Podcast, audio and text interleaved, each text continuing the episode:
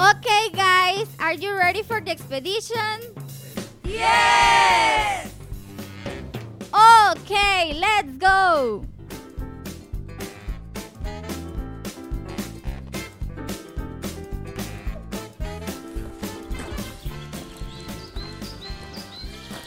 Okay, guys. In this forest, we will find a great variety of flora and fauna. Do you know what flora and fauna is?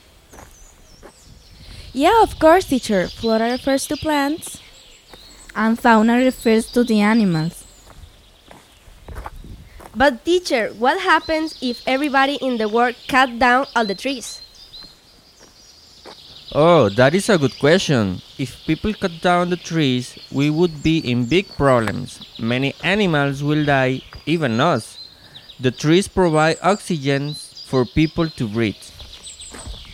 Yeah, teacher, we must protect them.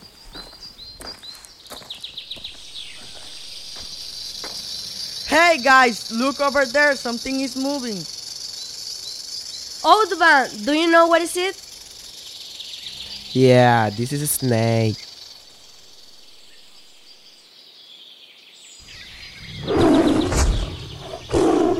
Now, look at that. What is that? Let's ask to the audience. What is the name of these animals in English? This is a... That's a lion. Right, guys. Excellent.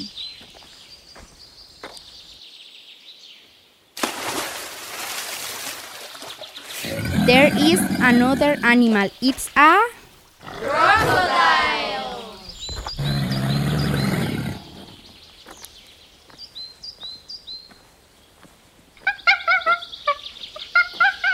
And what about that?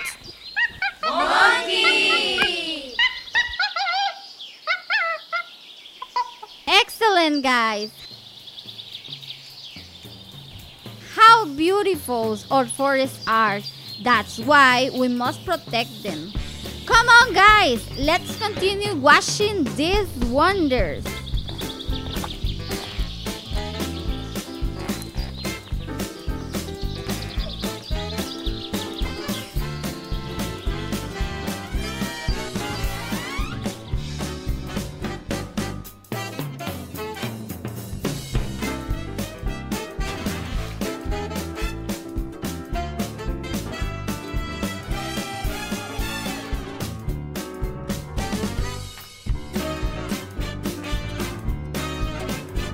Bye.